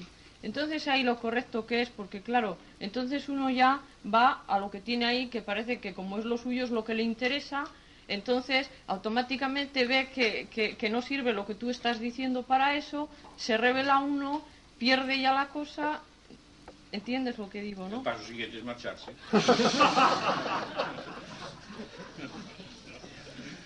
Hasta que se haya resuelto esto. Y entonces, no sé la actitud, no sé si la actitud es el pasar, bien, eso viene, se deja, se continúa, no lo sé. Yo no sé, pero si estuviera en tu lugar, haría lo que tú. Pero si, si yo, sin dejar de ser yo, me ocurriera eso, pues yo trataría de entender bien por qué no casa y por qué eso me preocupa. O sea, estar viendo lo que está pasando, no solamente en el sentido de que no casa, sino por qué esto crea problemas. Hasta que vieras el factor que está detrás de, que case y de que no case. Sea que aprovecharía la situación para descubrir lo que está pasando en aquel momento. Sin, sin contentarme en responder mecánicamente a la reacción que esto provoca. Ya descubrí. Pero eso lo haría yo creo si yo fuera yo. Pero como tú eres tú, pues ya no sé. Tienes que hacer lo que tú puedas o parezca. ¿Por qué las situaciones de este tipo, cuando se observan, y casi inmediatamente se aflojan? Se aflojan, ¿qué quieres decir? Que uno no Como, se preocupa por como casi se disuelven, ¿no? Dejan de preocuparte en algún aspecto. Bueno, si ocurre eso, pues ya está, ya, fue el problema, pero el problema es que ella ya ves, ¿no? Ella pues además pues, se preocupa y entonces protesta y entonces pues, en fin, con una pancarta así, esto, tal. Depende de las personas, por eso es. Y depende de las cosas, supongo que te pasará en unas cosas más que otras. Y es muy difícil dar una respuesta. Para mí es observar lo que pasa, sacar la, la lección de, de la propia observación. O sea, es que por una parte pienso que entonces no veo lo que, lo, lo que tú tratas, pues que aunque por una parte creo que lo veo, que parece que es una evidencia que eso es así, por otra parte después me viene la duda y digo, bueno, pues será que es que no veo lo que él está diciendo. Es difícil que veas cuando una parte de tu mente se va a otro lado. No, no, eh, en, en- en ese caso ya sé que, que eso desaparece, pero vamos, eso, la reflexión viene con posterioridad, pues no, pues lo que pensé que sí, pues parece ser que es Pues que entonces no. es cuando viene la pregunta, ¿verdad? El diálogo es cuando uno pues no, no ve claro una cosa. Ahora uno tiene que ver de qué manera se produce en uno la reacción automática. Si lo que se dice va de acuerdo con las ideas que uno tiene, amén. Uno dice amén. Pero si lo que uno dice mm, parece que se opone a las ideas que uno tiene esa actitud automática al rechazo. Y tan mecánico es la aceptación como el rechazo. Quiero decir, tan poco valor tiene el rechazo como la aceptación. Lo importante es la capacidad de ver por uno mismo ahora. Aparte de las ideas que uno pueda tener previamente. Es aprender a mirar las cosas en sí mismas, en ellas mismas, y solo después relacionarlas con las ideas que uno pueda tener anteriormente. Este es el modo ideal de escuchar. Pero en la práctica, pues a veces es muy difícil hacerlo así. Cada cual escucha como puede. Sí, había antes aquí No, alguien. pero me has contestado con lo último Ah, sí. que, que has dicho. Vale. Eh, si uno eh, va intentando ver en algo, va profundizando y de ello va recibiendo datos, estos datos no es pensar. No. El registrar datos no es pensar. Pensar es relacionar datos. ¿Eh? El acto de procesar datos. Eh, ese más moderno. ¿Entiendes la diferencia? Cuando tú en tu sumadora vas apretando botones, aquello no es pensar, es registrar datos. Ahora, cuando al final le das la tecla para ver qué pasa, entonces el, el procesamiento de datos. No lo hago muy bien. ¿Vale? Eh,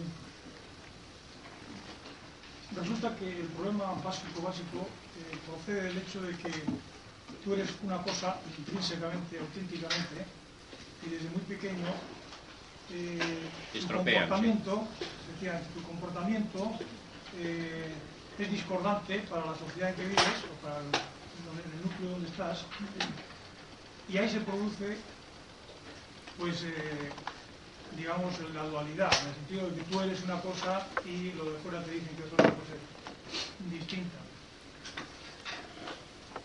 Entonces, da la impresión, da como tú, como yo entiendo lo que tú dices, es como que realmente el comportamiento no tiene nada que ver con lo que uno es auténticamente. Así es. Pero yo eso, En no, lo veo, principio, ¿eh? eso no lo veo claro. Yo pienso que el comportamiento tiene que ser la expresión de lo que uno auténticamente es. Así y la única ser. forma de distinguir a las personas es porque unas expresan lo que son de una manera y otras expresan de otra. Es decir, que no se puede decir que uno es muy, digamos, muy auténtico cuando su comportamiento no lo es. Es decir, que no hay una, una autenticidad de comportamiento. Es decir, el comportamiento desde mi punto de vista es un reflejo del auténtico ser de uno. Por tanto, si su comportamiento no es bueno, ya se me van a preguntar qué es un buen comportamiento, ¿no? Si el comportamiento de una determinada persona es un reflejo de lo que es, por tanto no se puede deslindar el comportamiento de lo que es. Y, esto no lo veo claro yo. Es que estás todo el rato confundiendo entre lo que se puede y lo que se debe. Se ha dicho, se hace lo que no se debe. Porque cuando uno es pequeño, pues aprende a funcionar como puede. Lo malo es que luego se pasa toda la vida uno funcionando igual. Y esto es lo que rompe la unidad. Todo el trabajo de nuestra desgracia, digamos, toda la base de nuestra desgracia, es que en sí todo es una unidad. Lo absoluto y lo relativo, lo superior y lo inferior, lo interior y lo exterior, la multiplicidad y el centro, todo es una unidad, una unidad real. Y el gran drama del ser humano es que dentro de su propia mente, de su pequeña conciencia, divide esa unidad en una dualidad. Dualidad que a su vez trae consigo numerosas subdualidades. Y es cuando hay dualidad que hay conflicto. La dualidad es el conflicto. La unidad es la solución o la imposibilidad de todo conflicto. Y esto se manifiesta en todos los niveles. Entonces, cuando yo digo que la persona se le impone un modelo y lo acepta, en ese momento está creando en su mente una dualidad. porque cristaliza un concepto. Y el instante que debiera ser del estímulo y la respuesta, formando una sola unidad, un solo continuo, se interrumpe.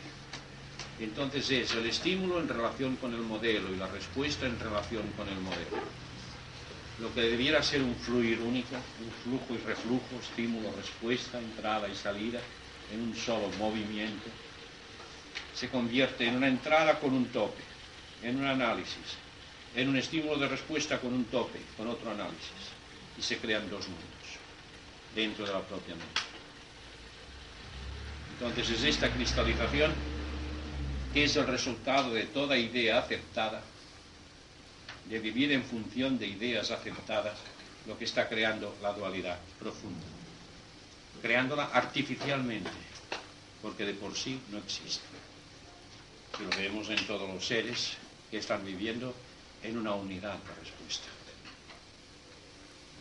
Y por eso ellos son completos en su respuesta. Y aunque en un sentido sufran, en un sentido gocen, pero su sufrir es, es lo viven con tal unidad que deja de ser el sufrimiento interno, angustiante, que vive el ser humano. Cuando todo yo soy respuesta, cuando todo yo soy parte integrante de lo exterior, formo una unidad con lo exterior, desaparece el aspecto de, de- víctima y virtud. Es una sola realidad total, una sola conciencia que está allí afirmándose. Lo mismo se afirma en el sentido de comer que en el sentido de ser comido, porque se viven las dos cosas a la vez. Ahora, cuando yo estoy separando, entonces en mi mente ya está en conflicto la idea de una cosa con la idea de la otra cosa. Y ese es todo el problema y esta es la base de todo el proceso de realización. Realizarse no es nada más que normalizarse, que volver al estado real, natural, pero con un pleno desarrollo.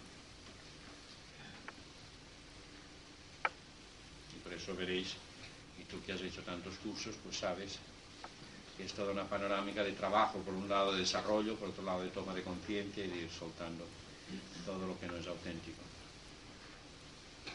Sí, todavía no veo yo claro eso de, de la autenticidad uno y el comportamiento. Es decir, que Si tú me preguntas, yo contesto.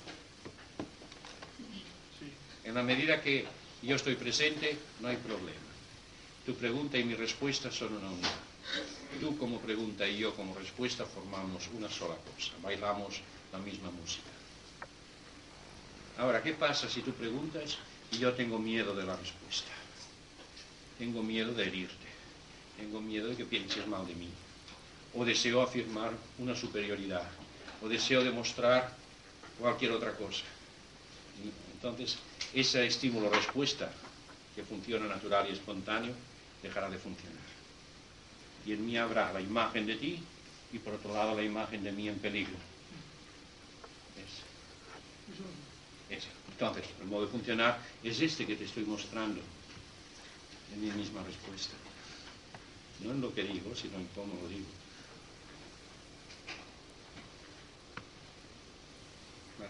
¿Lo ves? ¿No lo ves? Quizá lo que no consigo es expresar exactamente lo que quiero decir con la pregunta. Es decir, eh, yo entiendo que, que la base del problema está entre lo que uno es y la forma que uno se comporta. Eso de niño eso es lo que, lo que digamos... Piensa, ah, te interrumpo aquí. Sea cual sea la situación, yo puedo ser totalmente auténtico creando cualquier tipo de respuesta. Sí, lo digo porque aquí es donde suele haber la primera objeción. Sí, yo eso no con eso. O sea, tú crees, por ejemplo, que si tú dices una cosa que a mí me ofende, yo solamente seré auténtico en la medida que manifieste mi ofensa. Y esto entonces va en contra de un modelo. Si no contesto de un modo explosivo, es que yo no soy auténtico. ¿Es eso lo que estás queriendo decir? No, tampoco no es eso. entonces. Pone un ejemplito, pues. Es decir, yo tengo el- la- esa, esa es la idea. Yo pienso que si todos somos energía, afectividad y, e inteligencia en el origen, el comportamiento debería ser acorde con eso. Por tanto, no podía haber un Estos son los comportamiento principios. discordante. Esos son los principios generales. Eso que tú dices. Pero luego resulta que si tú llegas a casa y quieres descansar, porque lo necesitas, para estar más despierto, y tus hijos te vienen con 18 problemas y tu mujer con 40 más, entonces ¿cuál es tu respuesta auténtica?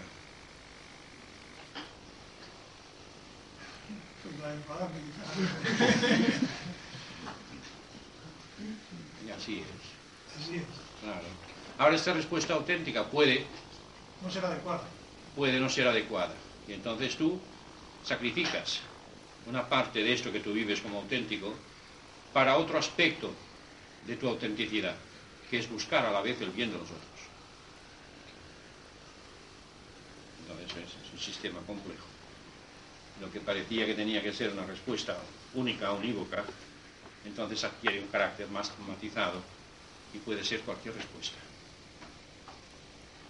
Es el problema del actor. El actor siempre está obligado a hacer algo que no es. Principio. Ahora, el, actor nunca sí puede ser auténtico. Pues no, el autor puede ser auténtico sea cual sea el papel que le toque hacer.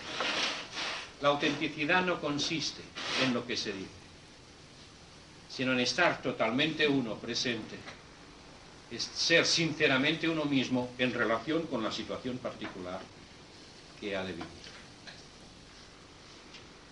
Puede ser, si tú tienes un hijo muy pequeño y cada dos horas empieza a berrear y te impide dormir, y además tu mujer no se encuentra bien y tú has de ir y enchufarle el biberón, y todo eso, pues llegará un momento que cada vez que oigas berrear a tu hijo, pues pondrás, pero por otro lado tú dirás, no, soy un buen padre, soy un buen padre. Pues, oh, qué bien, qué bien, mi hijo, cómo llora.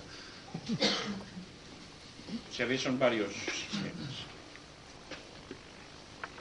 Oye, yo no sé por qué, Antonio, pero es que esto que lo veo no lo acabo de ver. O sea, veo que tienes, que es así, pero hay algo que, que, que A ver, como ¿qué que es? no fuera completo. ¿Qué es eso que no es completo? Pues esto, esto mismo que volvemos a tocar otra vez de- del comportamiento. Que puedo casa, ser auténtico haciendo una cosa que parece que no es lo auténtico. Sí, es que, claro, tú antes me has dicho, es que no sé, hay algo que mm, siento que me toca, pero no sé, no acabo de estar conforme. Mira, eh, tú puedes tener mucha sed, Eh, pero a la vez puedes, qué sé yo, tener problemas de presión, pongamos por caso. Entonces tú sabes que por un lado está la sed, por otro lado está la presión. Y que si bebes mucho es malo para la presión. Entonces ahí te encuentras en una situación. ¿Cuál es tu espontaneidad? ¿Cuál es tu acto auténtico? Beber, ¿no? ¿Ah? Si te dejas llevar por lo vegetativo, será beber. Si te dejas llevar por tu comprensión de la cosa, será beber un poquito. O sea que tan autenticidad es seguir consecuentemente lo que comprendes como seguir la sensación y el impulso. Es todo, no Ah, solo una O cosa. sea que es en- depende en el momento en que te encuentres. Es complejo, claro. Es una cosa del principio, entonces es ideal, pero al aplicarlo se ve cómo se forman una serie de, de sistemas complejos.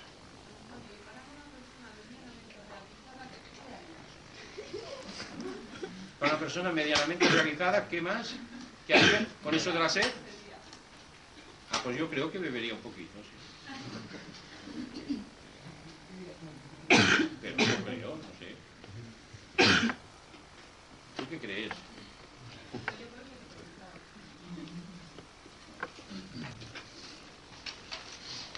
¿Sí?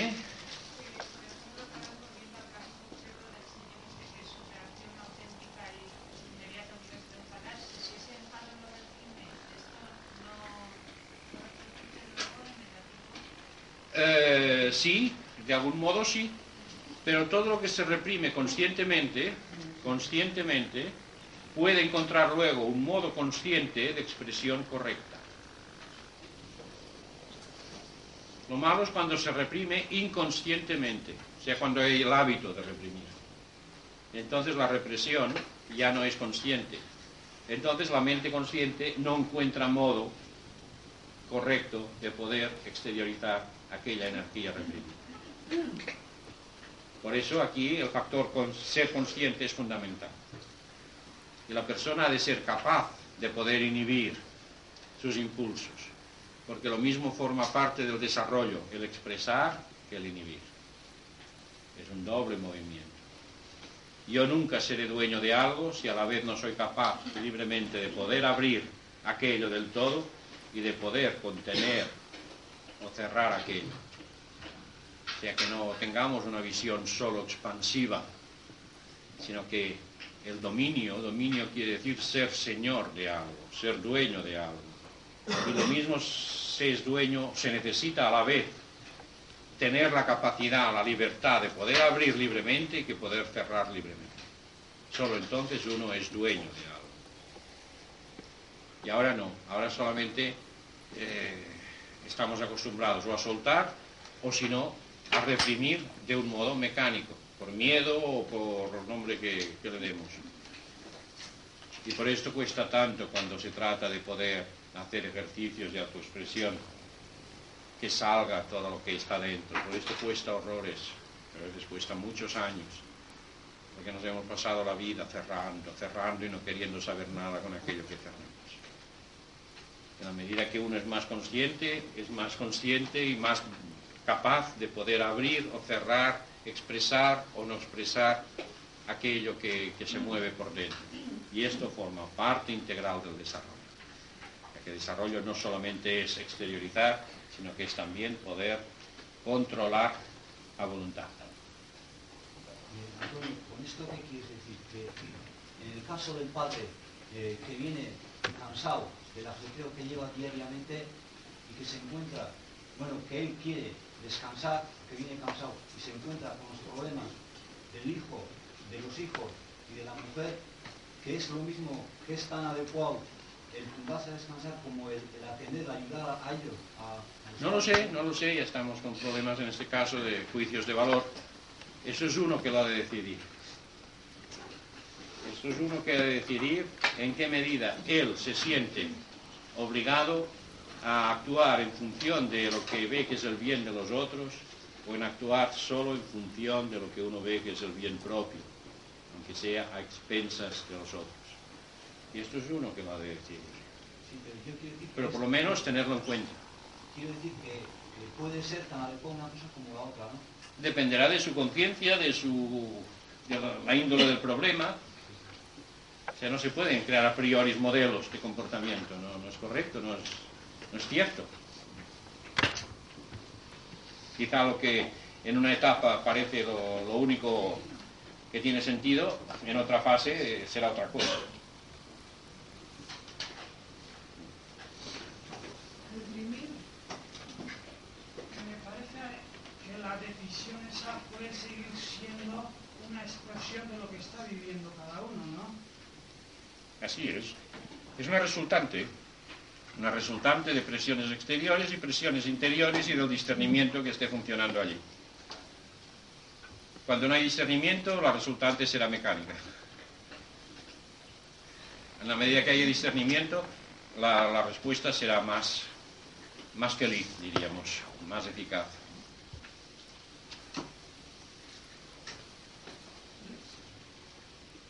Em, si uno consigue vivir la unidad, ¿quiere decir esto que va a tener seguridad?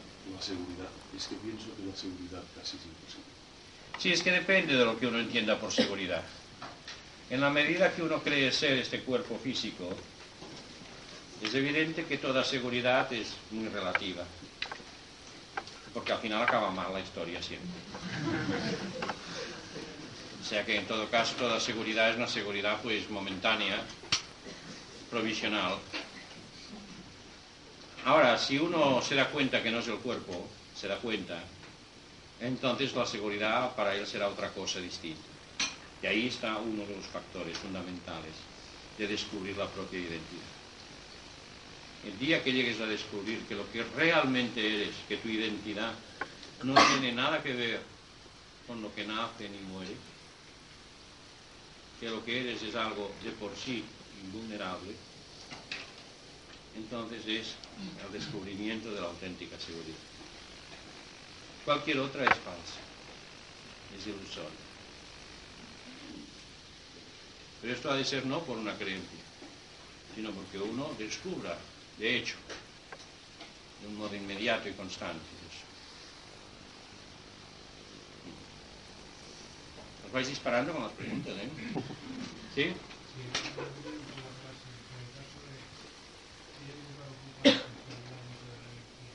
La sexualidad.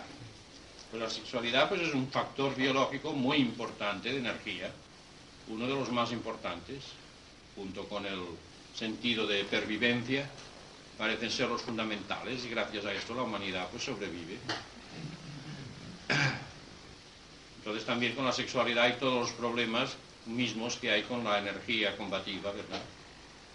Que se puede utilizar muy bien y se puede utilizar muy mal, que puede ser base de, un aspecto gozoso, maravilloso de la vida o puede ser base de grandes conflictos y angustias en la vida. Lo mismo que la combatividad. Lo mismo. Y muchas veces además se mezclan. Y entonces da lugar a una serie de aberraciones y complicaciones.